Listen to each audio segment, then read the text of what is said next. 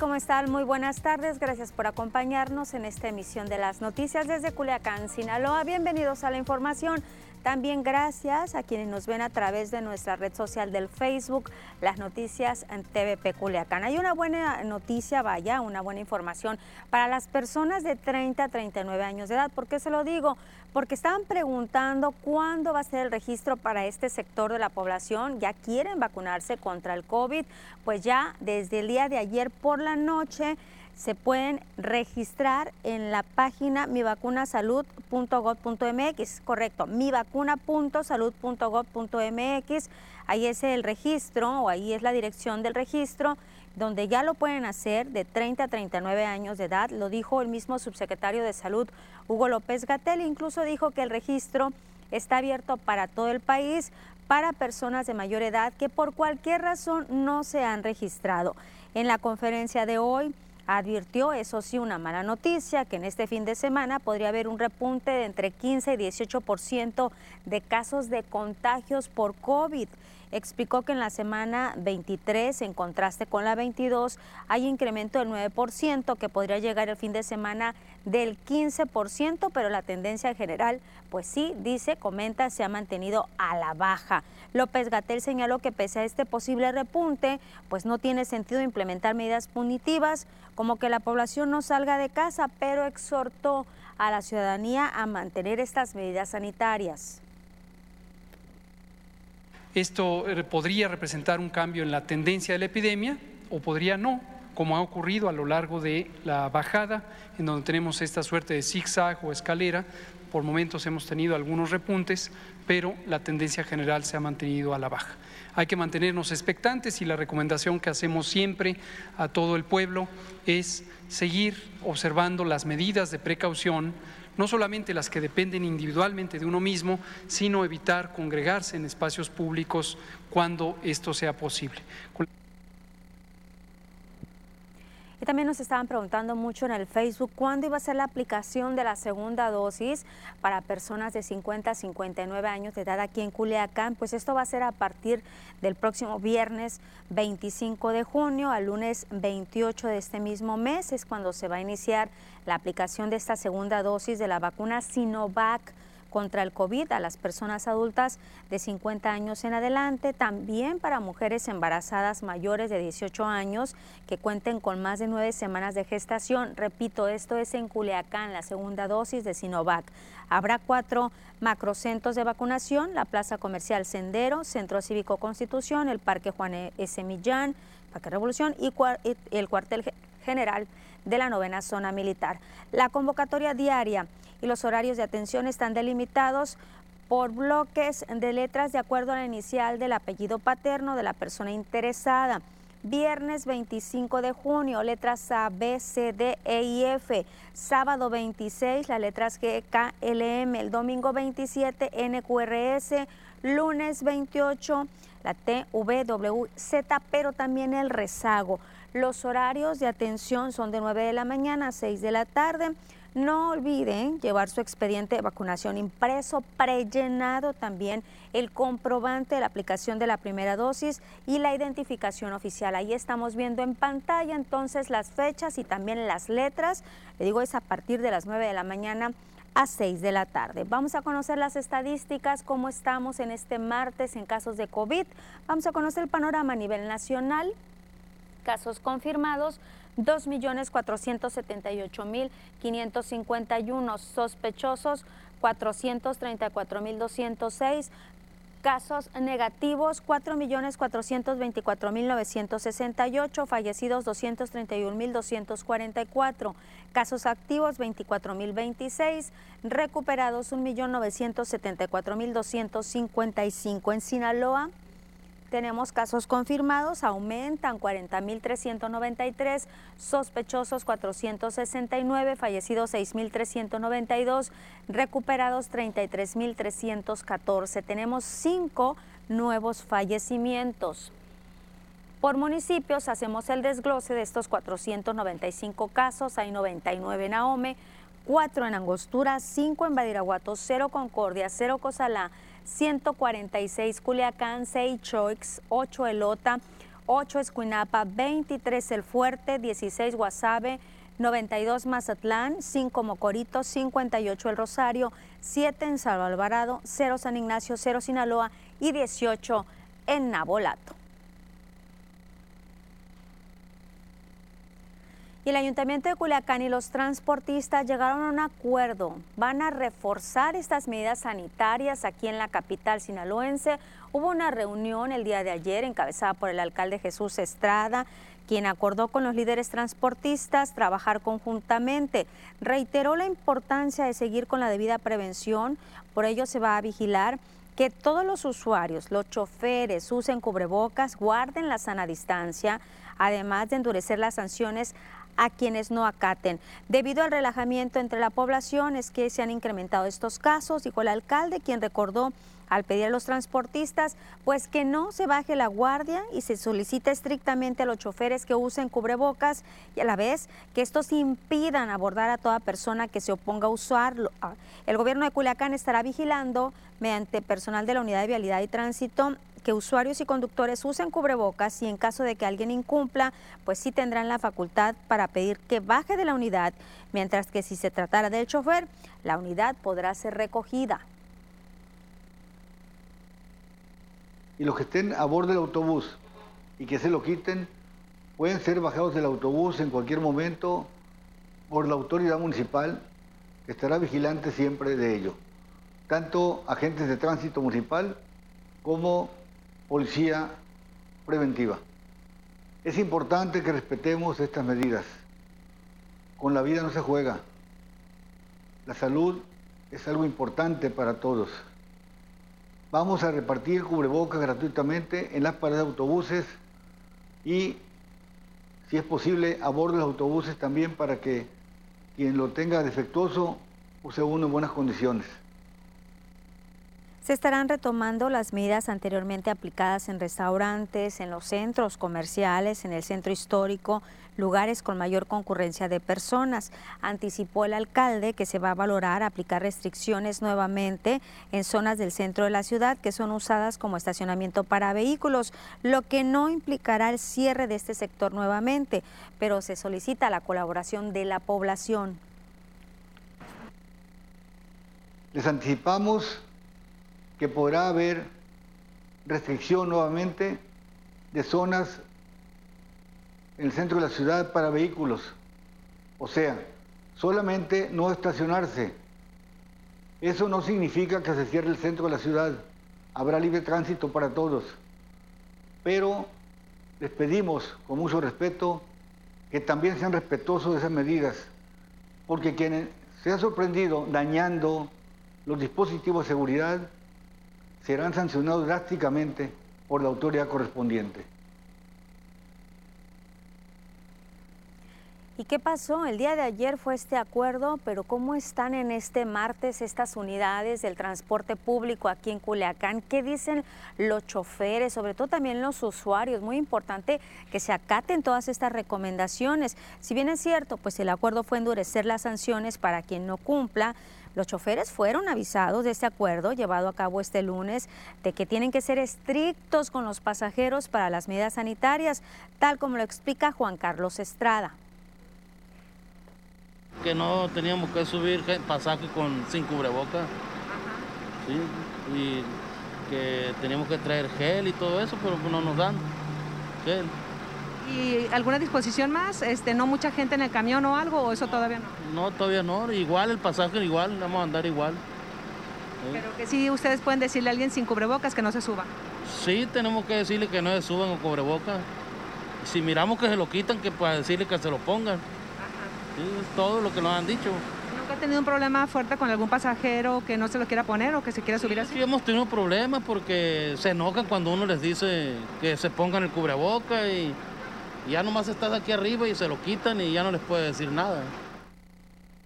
Pero la percepción de los usuarios es que la situación no cambia, que hay gente que se sube a los camiones y que no les interesa cumplir por lo menos ni con el uso del cubrebocas. No, algunas personas no, no usan el cubreboca, principalmente los choferes. No se lo ponen o, se lo, o los traen más puestos. Algunos que sí, algunos no lo traen. Y pues hay que seguir porque pues está en riesgo la salud de las personas. Simplemente a veces ni los mismos choferes traen cubreboca, entonces eh, cuando los camiones pues sí traen calca de hueso de cubrebocas, pero no todos lo utilizan. Entonces pues no, no se ha visto algún cambio. ¿De ayer a hoy lo has visto igual? No. Incluso desde que inició la pandemia no, no fueron tan exigentes eh, como para pedir cubreboca al subir a una unidad. ¿Alguna vez te tocó ver algún chofer que le dijera a alguien, hey, ponte el cubreboca, no te subas, no sé, algo? Eh, de, mi ruta no, pero sí me ha tocado ver en algunas otras rutas que no los dejan subir sin cubrebocas. Entonces son pocos los conductores que lo, que lo aplican, pues. Hay que poner de nuestra parte, no porque ya se esté avanzando y considerablemente en la aplicación de la vacuna contra el coronavirus, ya echemos las campanas al vuelo, no, todavía tenemos que seguir cuidándonos, la pandemia sigue, el COVID sigue y lamentablemente llegó para quedarse. Así como está coronavirus, tenemos otra situación, ¿qué pasa con el dengue, con la, el Zika, con la chikungunya, casos que se siguen presentando en nuestra entidad?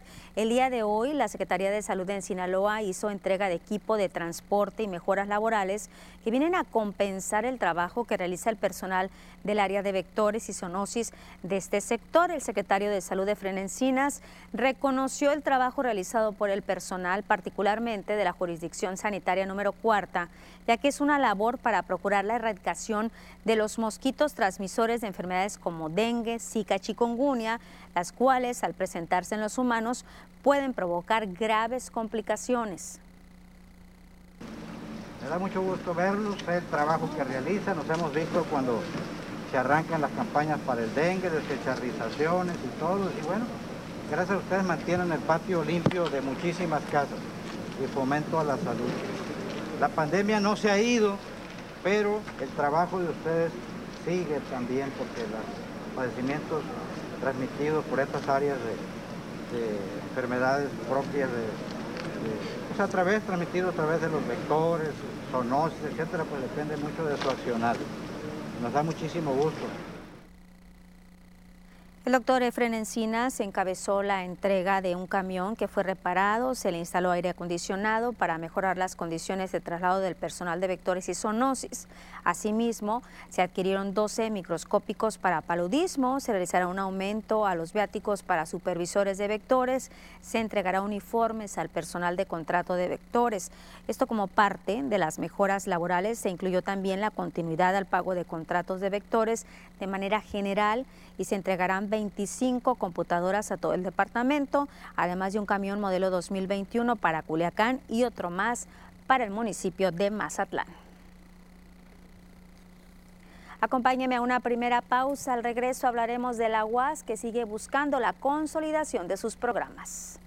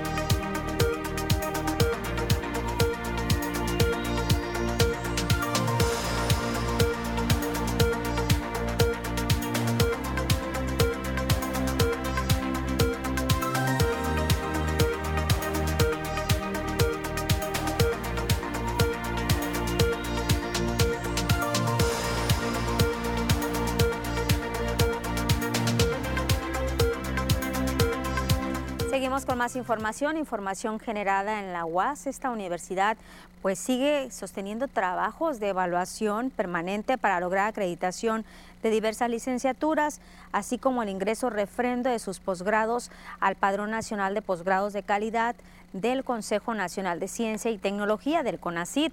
El rector de la UAS, Jesús Madueña Molina, reiteró su compromiso de elevar estándares de calidad académica de los programas educativos que oferta la institución. Dentro de estos programas acreditados recientemente se encuentra la licenciatura en entrenamiento deportivo que se oferta en la Facultad de Educación Física y Deporte, esto es en Culiacán, cuya acreditación fue otorgada por los comités interinstitucionales. La Facultad de Biología sometió a evaluación el programa de licenciatura en Biología la licenciatura en informática que imparte la Facultad de Ciencias Económicas, Administrativas y Tecnológicas en Guamúchil. Recibió por el Consejo Nacional de Acreditación en Informática y Computación su constancia de acreditación por cinco años. La licenciatura en Ingeniería Geodésica Obtuvo recientemente la acreditación por tres años por parte del Consejo para la Acreditación de la Educación Superior, mientras que otra licenciatura evaluada por los CIES y a la que se le otorgó una acreditación por tres años es la de enseñanza del idioma inglés que se oferta en el Centro de Idiomas, en el Centro de Estudio de Idiomas en Culiacán. ¿Y cómo va el regreso a clases presenciales? Hoy la titular de la SEP, Delfina Gómez, habló, dijo que hay una coordinación entre los padres de familia, las autoridades educativas y se están utilizando todas las medidas de precaución en este regreso a clases presenciales. Dijo que 14 entidades están en esta modalidad, 7 en los centros comunitarios y 11 estados se mantienen en situación de continuar con clases a distancia. En lo que se refiere a la modalidad de centros de aprendizaje comunitario, hay un total de escuelas abiertas en 154 municipios. De estos, 3.067 son educación básica, en media superior 210 y superior 79. Tenemos 14 entidades eh, que están precisamente en lo que es la modalidad de presencial. Eh, tenemos ahorita siete que están en lo que son los centros comunitarios, eh, que le llamamos precisamente cuando está en semáforo amarillo, y 10 estados, que, 11 estados, perdón, que se mantienen en la situación de continuar con clases a distancia y ya la presencial hasta nuevo ciclo escolar. En lo que se refiere a la, modalidad de, regreso a clases presenciales, la que sigue, por favor, ahí tenemos un número de municipios con escuelas abiertas, que es un total de 756 municipios.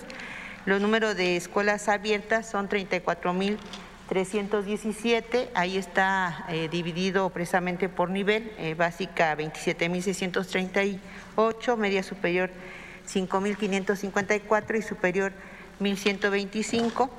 En lo que se refiere a la estimación de número de trabajadores de la educación, tenemos eh, 387.762 y en lo que se refiere al número de asistencia de alumnos, 3.349.029. Aquí en Sinaloa, la CEPIC tiene un registro de un 5.8% de estudiantes que abandonaron el nivel básico. Según la información que proporcionó la CEPIC en el transcurso, transcurso de este ciclo escolar, 141.598 estudiantes estaban en riesgo de abandono escolar. Esto representa el 16.7%. El titular de CEPIC, Juan Alfonso Mejía, dijo que a partir de febrero, al iniciar una estrategia más puntualizada con los centros comunitarios de aprendizaje, se han recuperado 50 mil niños y niñas que estaban en este riesgo, en el riesgo de abandono. Casi 39 mil desvinculados. Perdimos comunicación con ellos en el sistema educativo en todo el estado. 56 mil niños con comunicación intermitente. Teníamos comunicación ya fuera digital o donde un maestro iba y lo buscaba a su comunidad, pero empezó a hacer esa comunicación intermitente. Un día sí, tres no, otro día lo volví a encontrar, cuatro días ya no lo veía o desconocía dónde estaba. En estos momentos están funcionando 935 centros comunitarios de aprendizaje, brindan atención a más de 26 mil estudiantes, de los cuales se han cerrado 16 por casos COVID, que en un periodo de 14 días serán reabiertos. Mencionaba 1.7%, que fueron 16 escuelas dentro de 935. Por lo general era la sospecha de un niño o un docente, pero nunca una viralización, digamos, dentro de esa comunidad educativa. Incluso, simplemente siguiendo el protocolo, empezaron a cerrar. Apenas sucedió un caso y, empezaron a, cerrar. Y muchas veces después se confirmó que no era necesariamente positivo, pero la comunidad educativa reaccionó como eh, lo sintieron prudente. Precisó que la evaluación va a depender del nivel de aprovechamiento que presente el alumno. Los niños dicen que no es buena opción repetir eh, un grado escolar y seis de cada diez padres de familia considera que sería importante aprobar el ciclo escolar condicionado nuevamente a una nivelación académica.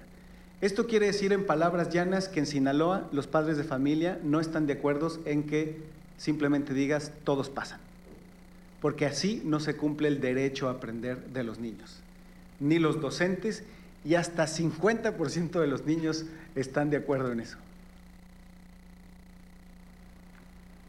en esta misma conferencia de prensa se le preguntó al titular de CEPIC, Juan Alfonso Mejía López, la situación de las escuelas. Ya van 250 escuelas vandalizadas, es el reporte que tienen las autoridades educativas tan solo durante este ciclo escolar.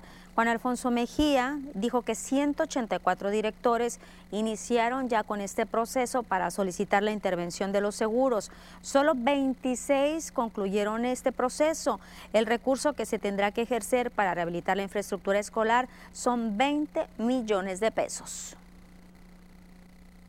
Luego tienes 3.5% eh, de las escuelas que fueron saqueadas, algunas de ellas ya, ya han recibido eh, el seguro. Eh, debo decir, también me parece importante que el monto de las escuelas que han sido saqueadas ronda los 20 millones de pesos.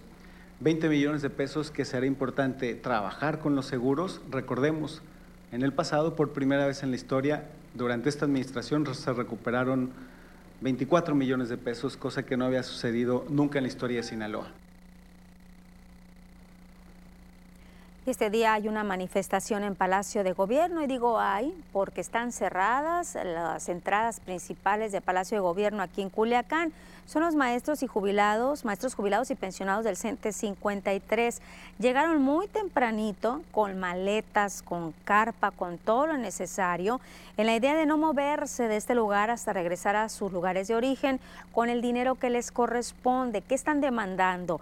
Pues ellos están demandando, dicen que desde hace cinco años están luchando porque se les regrese el fondo de vivienda. Es un derecho que todo trabajador tiene, menos ellos, es lo que señalan. Somos el único estado, Sinaloa, que a los maestros de aquí del estado no nos han dado casa, porque el fondo de vivienda se nos ha retenido por parte de los líderes sindicales en contubernio con el gobierno en turno. Son aproximadamente 200 maestros jubilados y pensionados del CENTE 53 que están en esta situación, pero aclaran que hubo un acuerdo del gobierno del estado con 179 para entregarles su dinero. Hay una minuta firmada, comentan, por el mismo mandatario estatal, acuerdo que se estableció semanas antes de las elecciones, pero a la fecha no han recibido nada. Comentan los afectados que a cada maestro le corresponden como mínimo 300 mil pesos, pero han aceptado recibir mucho menos y ni así les cumplen. Han venido, ¿no? O sea, la misma cantareta, la misma cantareta. Siempre nos atienden. Nos atienden súper bien y nos dicen que sí, ahorita no pasa nada, pero no cumplen. Entonces ya la dio el orden el, el, presidente de la República. Ya habló con el gobernador y le dijo, cúmpleles. Él dijo que sí, que se nos iba a dar. Entonces ahora venimos por nuestro dinero, pero actual. O sea, si él no aceptó, primero nos convencieron a que aceptáramos el 5% de los dineros que ganamos en aquellos tiempos, accedimos, como dice la maestra, de evaluado, pues como no se cumplió a la fecha que nos pusieron, ahora venimos por nuestro dinero como debe de ser. Y deportistas del Parque Ecológico La Milla se oponen a la obra Sendero que realiza el gobierno del estado. El Parque Ecológico es utilizado para el esparcimiento y un espacio de entrenamiento para deportistas que se preparan para competencias. Esta área verde es considerado un pulmón para la población que aporta la conservación de especies. Con el proyecto Sendero, pues solo se muestra una visión comercial. Desde el punto de vista arquitectónico, urbanista, pues este espacio no es un parque urbano. Nosotros lo consideramos un parque ecológico. Lo que nos une es que hay gente que tiene 20 o 30 años entrenando aquí o asistiendo a, esta parte. Y pensamos que cuando el gobierno va a ejercer obra, algo importante, de hecho está en la ley, en la reglamentación, es que se informe a los usuarios. Eso no, no ocurrió. El Congreso del Estado giró un punto de acuerdo al gobernador Kirin Ordaz para que se detenga la obra Sendero en la que se van a invertir 18 millones de pesos. Además, fue remitido un amparo. En estos momentos el juicio está en audiencia incidental. Tenemos la confianza de, de lograr la suspensión de la obra que se está realizando. Es lo que hay. Aquí está el escrito que se presentó para acreditar el interés indiciario eh, se tuvo que presentar ayer por la mañana, es este. Incluso es una demanda de amparo y se presentó en el juzgado, le correspondió en turno al juzgado segundo de distrito en el estado de Sinaloa. Yamel Rubio mencionó que tuvieron una plática con la Secretaría de Desarrollo Económico en donde mostraron las pruebas suficientes para detener el proyecto. Hizo referencia a la Agenda 2030 que signó Sinaloa con el objetivo de promover el desarrollo sustentable en donde se incluye la conservación de sistemas terrestres, cuidados al medio ambiente, por lo que al no tomarlos en cuenta se afecta a la naturaleza. Esto que se hizo aquí, al impactar el suelo, pues eso no permite la permeabilidad, la oxigenación para la fauna edáfica. Ahorita estamos iniciando lo que es la década de la restauración ecológica. Es la llamada que ha hecho la ONU a través del programa de, las Naciones Unidas para el Medio Ambiente. Tenemos que cuidar los suelos si queremos conservar la, floresta, el bosque. Y si queremos conservar también este, la fauna. Y aquí sí, sí hay un impacto. De hecho, pues no conocemos realmente el proyecto, como dicen los compañeros, no lo sabemos. Lo que están haciendo sí nos preocupa porque cualquier ciudadano sabe que al entrar una máquina ya está perturbando la vida silvestre. La semana pasada, el viernes, para ser precisos, tuvimos un enlace con mi compañero Marley Zárraga en el puerto de Mazatlán, donde hablaba de unos trabajos, de la inconformidad de unos trabajos que se estaban realizando en un cerro. Pues bien, la noticia es, es que ya se suspenden estos, suspenden estos trabajos por parte de un juez, trabajos de demolición en el cerro de Vigía. Y es que estaban diciendo que podrían afectar primero las condiciones de las viviendas en las que se encuentran en este cerro, pero también estos autobuses que llevan a turistas. Era una de las cosas que decían que podían eh, dañarse a los turistas. Había dos situaciones y por qué se estaban otorgando algunos de los permisos, otros se estaban cancelando. Efectivamente, se estaban cancelando todos los demás, nos comentaba Marley Zárraga el viernes pasado. Y este permiso que se estaba dando exclusivamente a esta constructora, pues ya estaba avalado. Vamos a ver la información al detalle y qué fue lo que sucedió.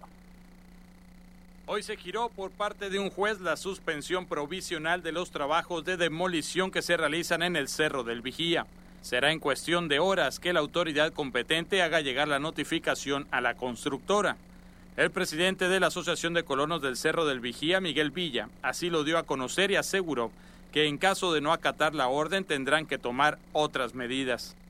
Ya salió, salió el día de hoy esa, suspensión, ¿verdad? Esa se, se, les va a notificar, de modo que eh, pues está trabajando en eso, pues, ¿verdad? Que se lleve a cabo de la manera jurídica para efecto de que sean las autoridades que, en dado caso de que no acaten, bueno, pues se, se, acudirá también a manifestaciones colectivas de parte de, de, la Asociación de Colonos, ¿verdad? Por lo pronto, tranquilos, tratamos a que la autoridad aplique sus facultades. Ya se tomaron acciones mediante jurídico por parte de los principales afectados. los vecinos colindantes con la obra quienes temen afectaciones que pudieran poner en riesgo sus vidas. Asegura que cuentan con el apoyo de varias asociaciones de colonos que están en una situación similar, en donde las autoridades están otorgando permisos para este tipo de construcciones en zonas habitacionales, sin tomar en cuenta la naturaleza. Estamos trabajando de un acuerdo con, la, con las, eh, la unión de fraccionamientos para efecto que, como se dijo, ¿verdad?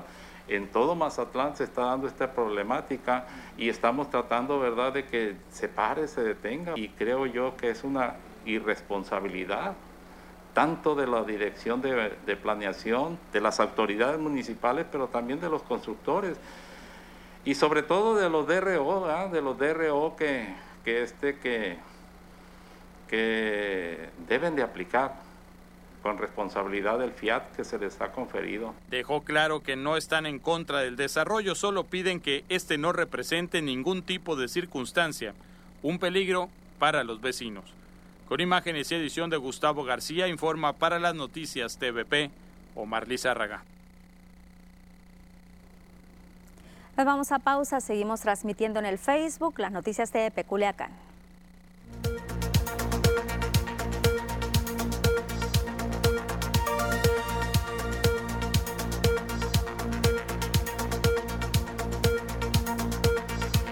En el Facebook. Antonio Ibarra dice, pero sí hicieron el cierre de campaña masivo Ferreiro y Rocha y ahora sí quieren sancionar a la gente. Eso lo hubieran pensado hacer el cierre de masivo. César Díaz dice, hola, buenas tardes. ¿A poco ya entra registro a partir de los 30 años de edad para la vacunación? Ya, César, a partir del día de ayer por la noche ya te puedes registrar si tienes más de 30 años, 30 años en adelante. Berta Chávez, buenas tardes Lupita, saludos y bendiciones a todos. Es grave lo del COVID y la educación también está difícil volver a integrar a los alumnos. Sí, Dayanara Paola Peña, buenas tardes Lupita, saludos a Netillo, ahorita le paso tus saludos, aunque ya te escuchó Dayanara porque lo tengo aquí cerquita. Saraí Cisneros, eh, saludos. Eh, Ali le contesta, Ali Acosta le contesta a César que sí, ya hay que vacunarse. Regresamos a las noticias.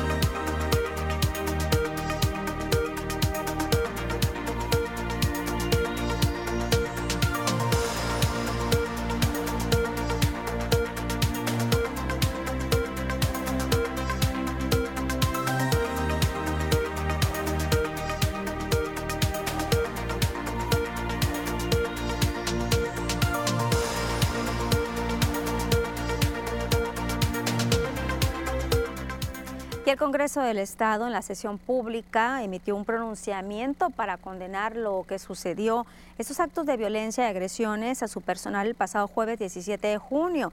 Cabe recordar que un grupo de manifestantes irrumpió violentamente en las instalaciones del Poder Legislativo que tuvo como resultado dos integrantes de seguridad, una de las personas que participó en el movimiento con daños en su persona.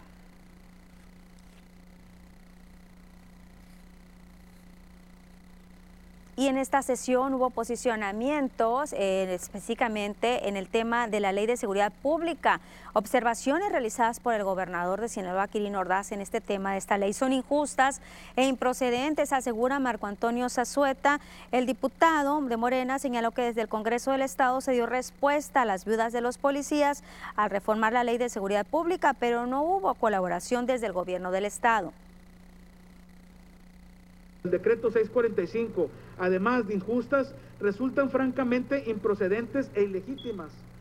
La 63 legislatura prácticamente desde el principio ha sido solidaria con la difícil situación de las viudas de policías. Lo ratificamos con la expedición de las recientes reformas a la Ley de Seguridad Pública. Lamentablemente, nuestra firme voluntad no se tradujo en la, en la necesaria colaboración entre poderes en esta etapa legislativa. Sin embargo, el problema social ahí sigue y va a continuar. Y afortunadamente se están concretando ya los encuentros que pueden llevar a una solución Y desde el Congreso del Estado se deben realizar reformas a las leyes electorales para reducir el financiamiento a los partidos políticos. Francisca Belló, diputada de Morena, por medio de un posicionamiento, exhortó a los diputados a modificar las leyes y bajar estas prerrogativas que se asignan a los partidos políticos. Puntualizó que disminuir el presupuesto a los partidos no afectaría el funcionamiento de los mismos. Reformáramos el numeral 1 del inciso A del apartado A del artículo 65 de la Ley de Instituciones y Procedimientos Electorales del Estado de Sinaloa, reduciendo el porcentaje de la unidad de medida y actualización del 65 al 32, el monto destinado a actividades ordinarias permanentes de los partidos políticos se reduciría a 64 millones, lo que se traduciría en un ahorro significativo para el Estado de Sinaloa, ya que las prerrogativas que recibirían los partidos políticos se reducen en más del 50% de lo, que actualmente entrega el IES. Y el presidente de México, Andrés Manuel López Obrador, señaló que el INE es un organismo electoral más costoso del mundo. Comentó que el INE debe utilizar sus recursos para garantizar que se lleve a cabo la consulta popular para decidir si se juzga a expresidentes, una consulta programada para el primero de agosto. Acusó al INE de gastar su presupuesto en altos sueldos, en vinos, viáticos y en buenos restaurantes. Señaló que el INE puede utilizar estos tiempos oficiales para promover la consulta, pero no les gusta que se hable de esto. Es deporte nacional echarle la culpa a la austeridad. Qué bien que ya es un tema en la discusión, en el debate, aún eh, utilizado para eh, justificar de manera indebida ciertas este, actitudes. Vamos a cambiar de tema porque la recaudación del impuesto predial urbano aquí en Culiacán habla de que se encuentre un 85%. Esto comprende un aproximado de 380 millones de pesos. Representa un avance, pues solo será necesario recaudar un 15% más con un plazo establecido hasta el 31 de diciembre, dijo América Castellanos, jefa de recaudación del impuesto predial urbano. Señaló que en relación con el año pasado se tiene un incremento de cerca del 5% con esta contribución. La Fiscalía General de la República, Delegación Sinaloa, complementó una orden de cateo organizada por el juez de control de distrito especializado en el sistema penal acusatorio. Como resultado de las investigaciones, la Policía Federal Ministerial, personal pericial de la institución, complementaron esta orden en un inmueble de la colonia Invasión Progreso en Culiacán. Ahí se aseguraron 31.348 pastillas, 16 kilos 951 gramos, 100 miligramos de sustancia que contiene fentanilo un kilo 135 gramos, 300 miligramos de heroína, lanzagranadas, ametralladora y 99 cartuchos de distintos calibres, además una máquina para elaborar comprimidos, una prensa, una centrifugadora y tres vehículos. Y un hombre fue asesinado de varios balazos la mañana de este martes cuando se encontraba cerca del domicilio de un familiar por la calle privada de los empaques en el fraccionamiento San Cipriano. La víctima acudió a llevar a su hija al domicilio, al domicilio mencionado, se encontraba a bordo de una camioneta Jeep Cherokee de modelo 2000, fue interceptado por sujetos armados que le dispararon en repetidas ocasiones. Quedó a bordo de la unidad malherido, fue bajado del vehículo por sus familiares, lo metieron a una sala de una vivienda para esperar que llegaran los cuerpos de socorro. Después los paramédicos confirmaron que ya no presentaba signos vitales. En el lugar se localizaron casquillos de arma corta y vivía esta víctima de fraccionamiento Parados del Sol.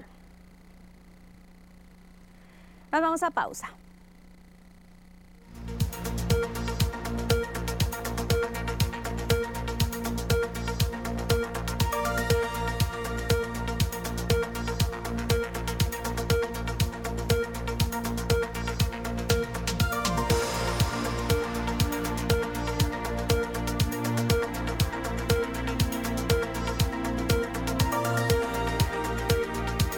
Comentarios de Anel Chaides en el Facebook. Dice, el sistema educativo en México de por sí ya era paupérrimo. En un solo año, 2020, se fue en picada, provocando un país más ignorante. Vamos a ver cómo salen las evaluaciones a estos jóvenes que no tienen este acercamiento con los eh, docentes. César Díaz Buenas Dayanara les saluda. También eh, le agradece a Ali. Eh, que le haya respondido sobre si ya se puede registrar para la vacuna de 30 años y más. Chaparra Moza, para los 40 también se tiene que registrar. Sí, de hecho ya se están aplicando la vacuna para los 40 49 años. A partir del día de ayer se inició la vacunación aquí en Culiacán. Hay que estar muy, muy al pendiente. Ya hay algunos municipios, dos o tres municipios, que también ya se está aplicando la primera dosis ya. Arnulfo Torres, buenas tardes. Lupita, un dato para familiares. Señor Arnulfo, ahorita leo su comentario. Me están pidiendo que regrese ya a las noticias. Pendiente.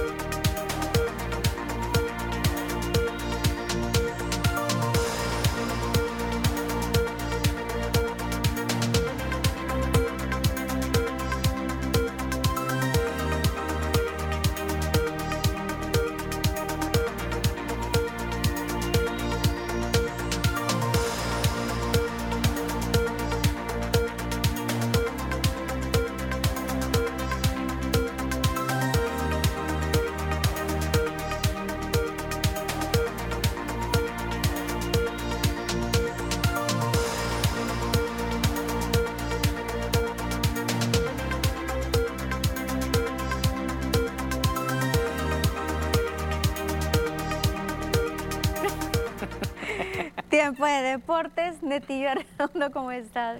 ¿Qué tal? Buenas tardes, Lupita. Buenas tardes a todo el auditorio. Pues, ¿te parece? ¿Te parece arrancar? Atacamos, ¿Qué serio atacamos. te pusiste de repente? No, pues es que de repente la, la, la situación, pero bueno. Todo tranquilo, Todo atácale. Vamos a la situación porque eh, precisamente hablando de Juegos Olímpicos es que habrá público, dice la, pues precisamente la organización que sí habrá público en esto, así lo dio a conocer precisamente la organización.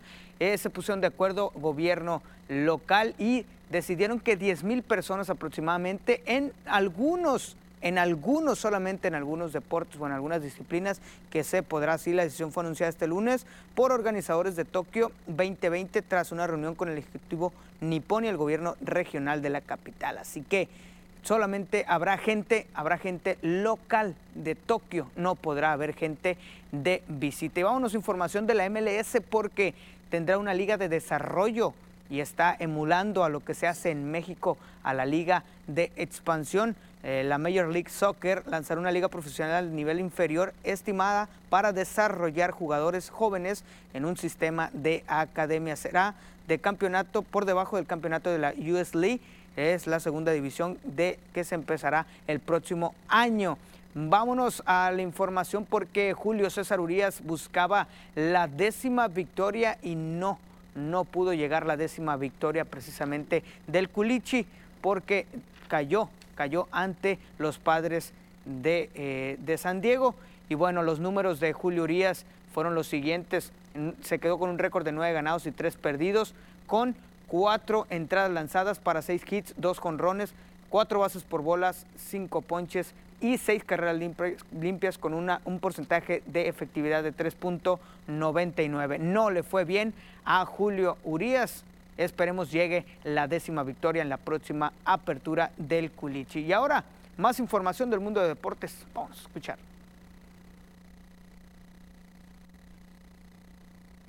MVP de la NBA y múltiple ganador de medallas de oro en Juegos Olímpicos, se apunta al equipo de baloncesto de las Barras y las Estrellas para la disputa del oro en Tokio. De acuerdo con reportes de diferentes cadenas, la máxima figura de los Nets terminó su participación en los playoffs de la NBA de este 2021. Durán buscará su tercera medalla de oro en unos Juegos Olímpicos. Previamente lo hizo en Londres 2012 y en Río 2016. Carl Nassib a la defensiva de los Raiders de Las Vegas sorprendió a la NFL al anunciar abiertamente que es gay, siendo el primer jugador activo de la liga que lo hace, todo en el marco del mes del orgullo. El egresado de Penn State mencionó que hará un donativo de 100 mil dólares a Trevor Proyer, una asociación destinada a la prevención del suicidio entre la joven comunidad LGBT. Durante su estancia en la NFL suma 143 tacleadas, 20.5 capturas de coreback en 73 juegos como profesional.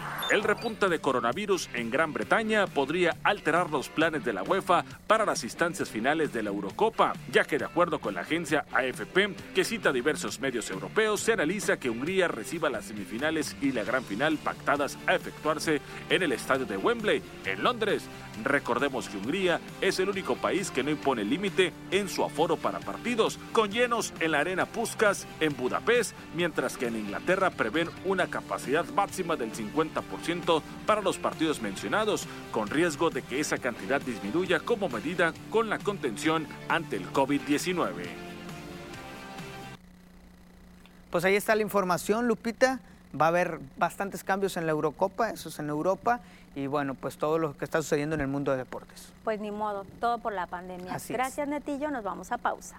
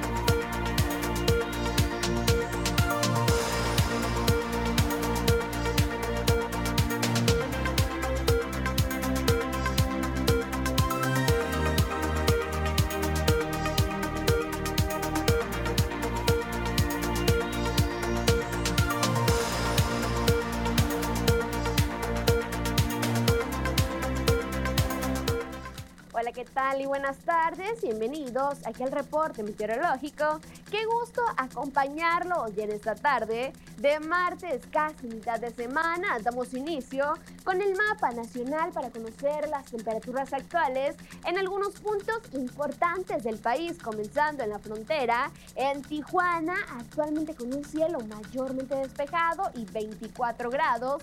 La Paz el día de hoy se mantiene con 32, Guadalajara 26. En el sector de Acapulco todavía tenemos condiciones de cielo mayormente nubladas con 31 grados. Y para finalizar más al sur con Mérida, aquí tenemos temperatura que llega hasta los 34 grados.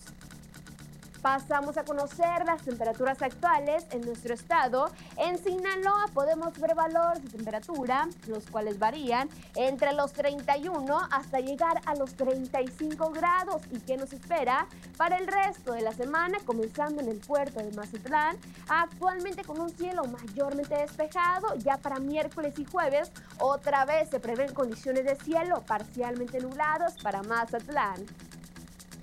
Ya en la capital de Sinaloa, Culiacán, actualmente con 33 grados y se mantiene como máxima para el día de mañana con cielos parcialmente nublados, al igual que el día jueves, ya para el fin de semana se comienza a despejar en la capital de Sinaloa.